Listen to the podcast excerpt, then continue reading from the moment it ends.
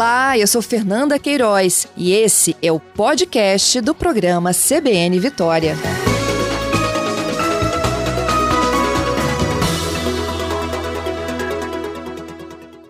Secretário, bom dia. Bom dia, Fernanda. Bom dia a todos os ouvintes da CBN. Bom, secretário, vamos aproveitar então para dar uma, uma retomada aqui né, nas últimas decisões do sábado sobre o que pode e o que não pode funcionar a partir de hoje. Na verdade, as medidas elas flexibilizam é, o atendimento individual, o drive-thru, a entrega através do sistema de delivery, não é isso? É exatamente isso, Fernanda. É, isso incluindo shopping centers também, secretário? Não, não inclui os shoppings, né? Inclui apenas nesse momento o comércio de rua, tá?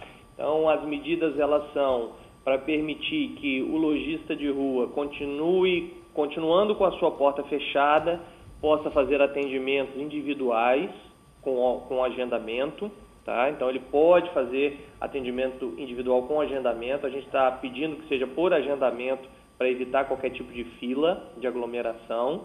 É, é apenas um cliente por loja por vez. Né? E a entrega também, que pode ser tanto via drive-thru, para aqueles que têm algum estacionamento, quanto a retirada na loja de produtos encomendados. Então, o cliente pode ligar ou acessar alguma mídia social ou site da loja, caso exista. Ele faz a encomenda do produto e o cliente e, e as, os lojistas já estavam autorizados ao delivery, né? então, ou seja, o cliente pode receber em casa esse produto se a loja disponibilizar o serviço de delivery, ou ele pode também retirar o produto na loja, é, desde que ele esteja passando lá apenas para retirar o produto e, ou fazer também o, o, o eventual pagamento. E para o shopping center, como funcionaria? Shopping continua sem é, ainda nenhuma alternativa, né? Nós continuamos com as lojas do shopping fechadas. É, alguns lojistas de, do shopping, é, em especial da praça de alimentação, já têm feito delivery, que é algo que está autorizado. Mas o acesso ao shopping não, por clientes. O acesso ao shopping por clientes continua é, não autorizado. O drive-thru, como aconteceu com as lojas de chocolate durante a Páscoa, é possível? É possível, nós estamos, nós no sábado nós fizemos uma reunião com a Federação do Comércio, fizemos uma reunião com a presença também do representante da Associação dos Shoppings e nós estamos aguardando agora para hoje ou no máximo amanhã uma proposta dos shoppings para a realização de algum tipo de drive-thru. Então nós vamos uhum. aguardar a proposta que eles farão para nós, é, provavelmente ainda hoje, e em recebendo essa proposta nós vamos analisar e é possível sim que tenhamos uma alternativa de drive-thru para os shoppings, os carros passando ali pelo estacionamento, mas o shopping precisa montar e nos apresentar uma proposta que seja factível com esse momento que a gente está vivendo. Entendido. Secretário, o... há uma discussão também de que possa haver rodízio né, entre diferentes setores da economia capixaba, indústria, comércio e serviços. Como é que se iniciou essa discussão e para onde ela caminha? Ô, Fernanda, nós, nós estamos é, baseando todas as nossas ações, como eu tenho sempre falado aqui com os nossos ouvintes aqui da CBN, com base num modelo científico que nós montamos, que é o modelo da matriz de risco, que é inclusive um modelo preconizado pelo Ministério da Saúde. E nesse modelo nós levamos em consideração três fatores.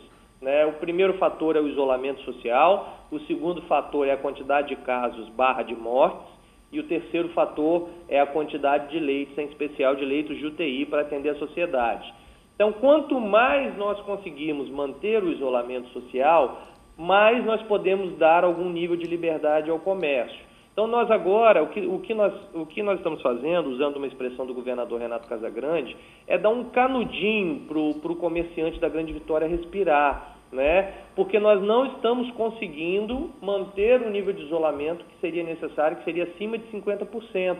Então, assim, nós estamos apelando à população, sempre em todas as entrevistas do governador, as minhas, a do secretário Nésio, que é necessário manter o isolamento social. Então, se você não tem necessidade de sair de casa, é, fique em casa, se exercite em casa, é, não saia para a rua para passear, fique em casa, é necessário, em especial nessa semana que nós estamos agora e na próxima, nós mantemos um alto nível de isolamento social, né? Nós precisamos desse sacrifício da população, sabemos que estão todos muito, muito já cansados de, ficar, de ficarmos em casa, mas isso é absolutamente necessário nesse momento para que nós possamos dar algum nível maior de liberação das atividades econômicas. E óbvio que quando eu falo em isolamento social, eu não posso também colocar toda a conta do isolamento social como está hoje no setor comercial. Então nós estamos sim discutindo com a indústria, estamos discutindo com o comércio, com outros setores econômicos, porque nós vamos precisar criar um, um mecanismo de que todos sobrevivam, inclusive os comerciantes. E para isso nós vamos precisar para manter o nível de isolamento social, fazer um rodízio das atividades comerciais, é, fazer um rodízio das atividades industriais. Pode ser que tenha segmentos da indústria que possam também absorver um pouco desse problema e nos ajudar nesse momento para manter um nível maior de isolamento social. Então, essa discussão nós estamos abrindo com a FINDES, com o Fórum das Federações, né, que inclui a FINDES, que inclui o Espírito Santo em Ação, que inclui a FEComércio, que inclui a Federação dos Transportes, que inclui a Federação da Agricultura. Então, nós estamos, é, combinamos que na quarta-feira teremos mais um, uma rodada de conversas para saber de que forma a gente pode evoluir. E até lá nós vamos ter analisado os números, vamos saber como está evoluindo o número de casos, a nossa curva, e vamos também saber como está o comportamento a partir dessa, dessa pequena liberação aí que nós fizemos agora. E aí, a partir disso, a gente pode eventualmente estudar novas medidas. Esse modelo já funciona em algum outro lugar, secretário, de alternar os dias de funcionamento dos setores? Olha, é, Fernanda, tem uma variedade enorme de coisas é, sendo tentadas é, no Brasil, né? Porque está todo mundo aprendendo a conviver com essa pandemia. O governador foi claro no sábado.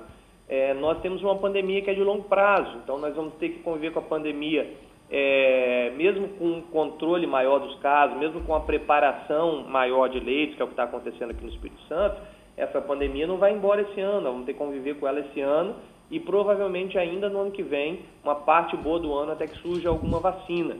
Então nós precisamos encontrar uma maneira segura de conviver com essa pandemia, é, mantendo as atividades econômicas que são absolutamente necessárias para a continuação da nossa sociedade. Só que no Brasil inteiro, algumas é, é, tem, é, estados e municípios têm tentado algumas experiências. É, alguns estados têm retrocedido, né, tentaram fazer algum nível de abertura e retrocederam. Então, assim, tem modelo de revezamento que já foi tentado, tem modelo, tem modelos acontecendo no Brasil, mas a, a grande maioria, a extensa maioria, está é, com um quase lockdown, com fechamento das atividades comerciais e aí é, evoluindo também, já que foi preconizado pelo Ministério da Saúde, para essa matriz de risco, tentando fazer aberturas seletivas, como nós fizemos aqui, abrindo em municípios onde há poucos casos. Então, o que nós estamos fazendo aqui é muito parecido. O governador tem conversado com os demais governadores do COSUD, né, que é o nosso consórcio do Sul e do Sudeste, e também no Fórum dos Governadores, com todos os governadores, e estão todos tentando encontrar uma maneira de, de que essa convivência ela aconteça de forma segura, que nós tenhamos leito para tratar as pessoas que ficarão, que, que adoecerão, e que nós possamos ter o retorno das atividades econômicas aos poucos. Agora, é, tem muitos ouvintes que me perguntam, né, secretário, é, qual é a relação que existe entre o comércio fechado e a indústria funcionando e vice-versa? O problema é o número de pessoas na rua, o que leva a uma atividade comercial ou o que leva a uma atividade industrial? O problema, é, o problema todo, Fernando, é o seguinte, nós temos que, nós sabemos que boa parte da nossa população será infectada. Isso não há como escaparmos, enquanto não houver uma vacina. Nós sabemos que uma parte dessas pessoas infectadas, em especial aquelas de grupos de risco, vão falecer, infelizmente. Isso nós já sabemos. O que, que nós temos que, que, que saber? Nós temos que controlar o nível de circulação das pessoas para que nós tenhamos um sistema de saúde que possa atender a todos que vão precisar, em especial no caso de leitos de UTI. Nós temos aí uma, uma carência de respiradores, que é uma carência mundial, as fábricas de respiradores não estão dando conta de entregar respiradores para todos. Nós temos uma, é, uma, uma falta de coordenação nacional, então o governo federal poderia estar agindo muito mais, ajudando os estados nas compras de respiradores, coisa que não está acontecendo, infelizmente. Então, cada estado está tentando encontrar caminhos para fortalecer o seu sistema de saúde. Nós estamos aí negociando algumas compras. É possível que nós tenhamos aí nos próximos dias uma boa compra de respiradores, o que nos dará aí uma capacidade de ampliar de forma bastante robusta os leitos de UTI dedicados para a Covid. É bom dizer para a sociedade que não é qualquer respirador que serve para estar dentro de uma UTI, em especial para tratamento de Covid. O Covid é uma doença muito feroz, tá? E ela exige um equipamento muito robusto, né? Com, com é, capacidade muito grande para que ele possa estar num leito de UTI de Covid. Então, e fora isso, o mercado, infelizmente, mundial tem se aproveitado desse momento para explorar os, os, compradores, colocando preços muito abusivos. Então, nós estamos tentando encontrar esses respiradores, temos fortalecido o nosso sistema de saúde aqui, temos mantido uma ocupação de leitos controlável, mas nós precisamos, ficamos numa zona já de sinal amarelo, sempre na faixa de 70% de ocupação dos nossos leitos de UTI. Nós tínhamos, por exemplo, no sábado retrasado, nós tínhamos 177 leitos de UTI com 70% de ocupação. No último sábado agora, nós chegamos a mais de 300 leitos de UTI e continuamos com o mesmo 70% de ocupação. Na Grande Vitória, essa ocupação está ultrapassando os 80%. Então, é importante alertar a sociedade da necessidade do isolamento social, para que não falte leito para ninguém, para que não falte respirador para aqueles que vão precisar. Agora, secretário, é, já que o senhor falou de ocupação de leitos, né? Essa estratégia do Estado de comprar leitos em unidades particulares, na verdade, a gente não aumenta a nossa capacidade de internação, a gente amplia a capacidade da rede pública de internação. Não seria hora de se pensar logo no hospital de campanha? Fernando, o hospital de campanha, é, eu, eu diria assim para você que nós estudamos todas essas possibilidades. O hospital de campanha não é algo descartado pelo governo do Estado mas hospital de campanha é algo que, é, se nós pudermos evitar, vamos evitar. O Brasil inteiro está tendo problemas com o hospital de campanha, porque é algo improvisado, tá? Como é que você coloca rede de água, rede de esgoto? São problemas técnicos muito graves para o tratamento de pacientes com uma doença tão séria. Então, assim, fora isso, nós recebemos diversas propostas de hospital de campanha, todos eles com um custo absolutamente absurdo de caros para que nós pudéssemos fazer essa contratação. Então, o que, que nós estamos, por que, que nós estamos adotando uma estratégia diferente de hospital de campanha? Primeiro, nós estamos colocando a nossa melhor estrutura hospitalar para atender Covid, que é o Hospital Jaime de Santos Neves, é a estrutura pública, é, é, eu diria que das, um dos melhores hospitais do Brasil e nós estamos colocando essa estrutura à disposição para o tratamento de Covid. E estamos é, fazendo é, contratação de leitos privados que estão ociosos. Então, há hospitais com ociosidade grande de leitos de enfermaria e de UTI. Nós temos uma rede hospitalar privada com bastante ociosidade. O Estado já pratica compra de leitos, é bom que se diga, não é uma prática nova, nós já praticamos compra de leitos dos hospitais privados de forma recorrente. O Estado tem um chamamento público aberto né, e o Estado paga por diária em leitos de UTI e leitos de enfermaria, quando a rede pública já não tem mais esses leitos disponíveis. A nossa regulação já encaminha esses doentes para hospitais privados, que são pagos com recursos do SUS, e nós estamos apenas ampliando essa estratégia, dado que como nós estamos vivendo um momento de pandemia e por ordem do Ministério da Saúde, cirurgias eletivas foram todas canceladas, por exemplo, nós estamos com estruturas hospitalares com um bom grau de ociosidade e isso permite que a gente faça essa ampliação via a contratação de leitos. E nós não estamos contratando esses leitos, é bom que se diga, Fernando, na maioria dos casos não são para o Covid. Na maioria dos casos, a contratação desses leitos é para que eu coloque outros pacientes lá de outras doenças para que eu vá liberando leitos no Jaime, no Dório, no Hospital de São Mateus, no Hospital de Colatina, na Santa Casa de Cachoeiro, que são os hospitais referências para nós atendermos os pacientes de Covid. Então, a compra de leitos é uma estratégia mais eficiente, mais rápida, dada a ociosidade que tem de leitos privados, com leitos já montados, é bom que se diga, não se monta um hospital de campanha. quem, quem fizer uma proposta de hospital de campanha para montar aqui no Espírito Santo, vai precisar comprar também respiradores. E onde é que ele vai achar esses respiradores que todo mundo está buscando e ninguém está encontrando? Então, é, é, bom que se diga isso. Assim, às vezes a, as pessoas estão simplificando a, a, questão, colocando como se o hospital de campanha fosse. Ele é muito fácil para fazer, a gente faz ele em 10 dias. Então, se precisar fazer, nós vamos fazer, mas é, temos que encontrar um hospital que tenha um custo acessível, que tenha os leitos prontos, incluindo respiradores, e que tenha soluções tecnológicas para água, para esgoto, para fluxo de pacientes, para outras coisas que um hospital tem, para alimentação, tá? para outras coisas que um hospital precisa ter, porque o hospital é uma estrutura muito complexa. Então não é simples é, fazer um hospital assim da noite para o dia e esse hospital ter resolutividade. Além do mais, só para completar esse assunto, é, esse hospital também tem que ter equipe, que é outro problema. Nós temos uma quantidade limitada de intensivistas não, esses intensivistas têm que ser, são pessoas que têm que estar preparadas para o tratamento de Covid, coisa que também não se faz da noite para o dia. Na rede privada nós já temos esses leitos, nós já temos esses profissionais preparados, então nós temos condições de usar essa ociosidade com segurança, sem comprometer eh, os pacientes que têm plano de saúde que precisarão também dos leitos da iniciativa privada. Secretário, é, enquanto a gente vai conversando, né, os ouvintes vão mandando as suas participações. E tem um ouvinte, por exemplo, o João está me falando que no Expedito Garcia tem tanta gente que parece até que o comércio está funcionando, né? Aí ele fala assim: se já tem tanta gente na rua, ou há uma fiscalização efetiva por parte da polícia, da guarda, que é a minha pergunta de agora, secretário, ou então libera geral.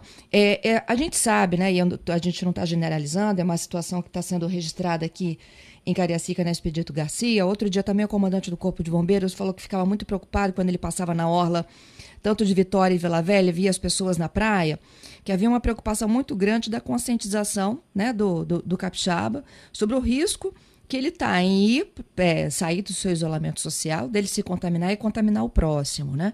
É, vocês estudam medidas um pouco mais digamos assim, de, enérgicas, né, para fazer realmente esse cidadão sair de onde ele está. Ele não está, né, ele não tá curtindo um, um, dia normal, ele não está curtindo um final de semana normal e voltar para casa. O Tiago já explicou no primeiro bloco dessa entrevista quais foram as últimas decisões em relação à atividade do comércio, o comércio de rua, que pode funcionar nos municípios onde há um alto risco de contaminação, com atendimento de uma pessoa por vez, com portas fechadas, agendamento drive-thru e delivery. Shopping centers, a possibilidade de um drive-thru será discutida, essa possibilidade será discutida numa reunião que deve acontecer ainda hoje. O governo aguarda a entrega de uma proposta por parte dos shopping centers aqui da região metropolitana. Com relação ao rodízio, atividades que poderiam suspender suas atividades para que o comércio pudesse voltar. Essa discussão deve acontecer na próxima quarta-feira. Ela avança aí com o debate envolvendo as duas federações, da indústria e do comércio. E aí eu deixei uma pergunta para o Tiago, para que a gente pudesse voltar aqui nesse bloco, sobre a fiscalização do Estado em relação àquele que não cumpre o isolamento social, a quarentena, secretário. Vamos explicar aí o que, que o Estado pode fazer para aumentar esse percentual de isolamento? Vamos lá, Fernanda. É, foi o ouvinte, se eu não me engano, João, que tinha feito a pergunta. Da Expedito Garcia, isso aí. Da Expedito Garcia. Bom, vamos lá então para os ouvintes, em especial para o João. Primeiro, primeira coisa, João, é assim: antes de nós falarmos de fiscalização, eu quero falar de conscientização. Né? A, gente não, a gente vive em sociedade eu não tenho como ter um policial em cada esquina, na frente de cada loja, vigiando o que as pessoas estão fazendo. Nós precisamos da ajuda das pessoas. Então, vou repetir o que, nós, que eu falei no início. Você que está nos ouvindo, se você não precisa sair de casa, fique em casa para ajudar quem precisa sair, porque nós precisamos manter um nível de isolamento social alto e nós não estamos conseguindo. Então é preciso que haja uma conscientização. Esse é o primeiro passo. Em relação à fiscalização, o governo do estado está realizando a fiscalização com as prefeituras. Então, os estabelecimentos que não estão autorizados a funcionar, é, medida, na medida em que ocorrem essas fiscalizações, eles são fechados. É, com a ajuda da Polícia Militar, do Corpo de Bombeiros, das guardas municipais e das fiscalizações de postura dos municípios. O cidadão pode denunciar. É, na, no caso, por exemplo, da Prefeitura de Vitória, tem um telefone próprio, ele pode ligar para o 156. Confesso que não sei se existe esse mesmo mecanismo para as outras prefeituras da Grande Vitória. Mas, de qualquer forma, para além do 156, que é da Prefeitura de Vitória, para denúncias em Vitória, por óbvio, o cidadão também de outros municípios pode ligar para o 190, que é o telefone do CIODES, e por 181, que é o Disque Denúncia. Em nenhum dos casos a pessoa precisa se identificar, ela faz a denúncia do estabelecimento aberto e o Estado realiza a fiscalização, fora as fiscalizações recorrentes que já vem acontecendo. Agora é bom que se diga que as pessoas não estão proibidas de circular. Então a polícia, nesse momento, não aborda um indivíduo que está circulando na rua, aborda um comércio que eventualmente esteja funcionando de forma irregular. Mas os indivíduos não estão proibidos de circular, por isso que não há nenhuma abordagem às pessoas. Aí você me perguntou se nós estamos estudando esse tipo de medida. Por enquanto, não. Mas o agravamento da situação na Grande Vitória, é bom fazer esse alerta, pode levar a um lockdown aqui. É bom fazermos esse alerta, para que a sociedade nos ajude com o isolamento social. É, é, é, uma, é uma última alternativa e essa alternativa só será adotada se um modelo indicar isso. Hoje o modelo ainda não indica a necessidade de um lockdown, mas isso não está descartado. Então nós precisamos da ajuda das pessoas para exatamente evitar uma situação mais extrema. Né? Nós estamos vendo lá São Luís do Maranhão e outros municípios do Maranhão, onde a justiça determinou que o governo faça um lockdown. Então, nós não queremos que essa situação chegue ao Espírito Santo, esperamos que ela não chegue. Né? Então, nós precisamos da sociedade nos ajudando, evitando a circulação desnecessária nesse momento, para que nós possamos preparar o nosso sistema de saúde bem e para que nós possamos, no menor tempo possível, ir retomando as atividades do comércio. Bom, secretário, acho que o senhor já chegou praticamente na minha última pergunta, que é a do lockdown, mas eu tenho tanta gente aqui que eu vou, é, eu prometo fazer todos esses registros, mas eu queria é, só um detalhamento maior sobre esse alerta. É uma medida que o Estado, ela discute de fato ou ela ocorreria somente se houvesse uma decisão judicial? Não, o Estado ainda não discute essa medida, tá, Fernanda? Assim, porque, mas o modelo prevê essa possibilidade. O modelo da matriz de risco prevê quatro níveis de risco. O nível baixo, que hoje nós temos aí mais de 60 municípios nessa situação, o nível moderado de risco, o nível alto de risco e o nível extremo de risco. A grande vitória está no nível alto de risco, que é que exige de nós a necessidade de um controle maior, uso de máscaras, fechamento de atividades econômicas, etc. Se os casos explodirem na Grande Vitória, o modelo migrará para um risco extremo. E no risco extremo, é a medida indicada para o risco extremo é o lockdown. E nesse, só nesse caso que nós iríamos para uma situação de lockdown. E as medidas a serem tomadas vão ter que ser pactuadas com a sociedade, elas não estão postas. É, é, caso, isso, caso cheguemos a essa situação, que é o que a gente espera não chegar, nós temos que discutir com a sociedade civil organizada, temos que discutir com o Poder Judiciário, temos que discutir com o Ministério Público, para que nós possamos tomar essa medida, com os setores produtivos, para que nós possamos tomar essa medida de forma pactuada. Mas eu repito, nós estamos trabalhando com toda a energia para evitar isso. Aumentando. É, no modelo de lockdown, funcionariam somente supermercados e farmácias? No modelo de lockdown funcionariam supermercados e farmácias com horário controlado, pessoas é, que estiverem circulando na rua sem que estejam indo para essas atividades são enviadas de volta para casa. Há um controle e uma rigidez muito maior, é, é bloqueio do sistema de transportes, né? Então, assim, é, é, esse seria o caso de um risco extremo. Isso não, é, não está nesse momento em pauta, né? Estou enfatizando muito isso, mas se nós tivermos uma explosão de casos, pode ser uma medida a ser adotada. Agora, é importante dizer o seguinte, Fernanda, o modelo é uma matriz, ele correlaciona isolamento social com o número de casos e quantidade de leitos. Né? Uhum. Então, como nós também estamos ampliando bastante significativamente a quantidade de leitos, e isso é que tem feito com que essa explosão de casos não resulte num colapso da nossa rede de saúde que que eventualmente precisaria levar a uma medida extrema dessa. Né? Uhum. Nós estamos conseguindo crescer o número de leitos, o que faz com que nós evitemos as medidas mais extremas. Mas nós precisamos e insistimos que nós precisamos da colaboração da sociedade é, no conceito de isolamento social e corresponsabilidade. Uhum. Bom, é, eu vou passar rapidamente aqui pelos ouvintes, eles têm informações muito legais. Olha, o Luiz Valentim, ele fala da preocupação das pessoas que saem da Grande Vitória para curtir o final de semana no interior. Ele cita, por exemplo, aqui, restaurantes ocupados na região de Montanhas. Eu acho que vale o registro da Rua de Lazer de Santa Teresa esse final de semana, não é isso, secretário? Olha, o Fernanda, assim, as pessoas que estão indo para o interior com as suas famílias para ficar num determinado lugar de forma isolada nesse sítio, né, num, numa chácara, não há nenhum problema a pessoa fazer isso. É até recomendável, né, quem tem criança, para levar a criança para correr num gramado, tomar um banho de piscina, enfim, ter alguma atividade de lazer num local fechado e controlado, né, onde está só a sua família, as pessoas que convivem com você. Agora, quem está indo para a região de montanhas ou para qualquer outro lugar, aproveitar o feriado, como se estivesse numa vida normal, indo aos estabelecimentos, indo a restaurantes, e isso não está correto. Então, nós não recomendamos esse tipo de ação, nós recomendamos que as pessoas fiquem em casa. Então, ficar em casa não necessariamente você precisa ficar só no seu apartamento. Para quem tem um sítio ou quem aluga um sítio, com a sua família, sem fazer aglomeração de pessoas, e lá continua, não tem problema algum. Agora, quem está indo para as montanhas para passar no final de semana como se nós estivéssemos num final de semana normal, re, frequentando restaurantes, frequentando outros ambientes, aí isso começa a ser um problema sim. Uhum.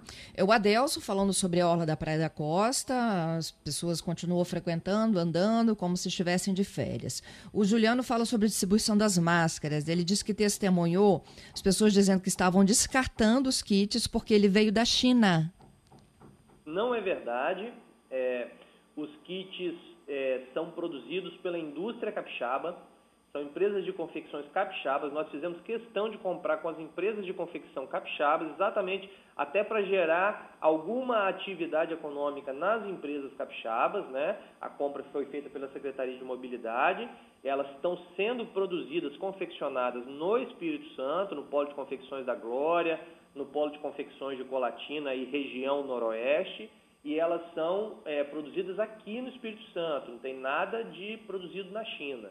Em relação às praias, é uma preocupação nossa muito grande, as pessoas não estão seguindo o isolamento social, estão indo para as praias praticar exercícios, eu sei que há uma necessidade da prática de exercícios, claro, mas nós estamos vendo uma movimentação grande e crescente nas praias e nós precisamos evitar isso. Está tá havendo por parte, por uma parte da nossa sociedade, a falta de consciência com com o próximo, a falta de responsabilidade com o próximo, com aquele profissional de saúde que não pode ficar em casa, com aquele, com aquele funcionário de supermercado que não pode ficar em casa, com o funcionário da farmácia.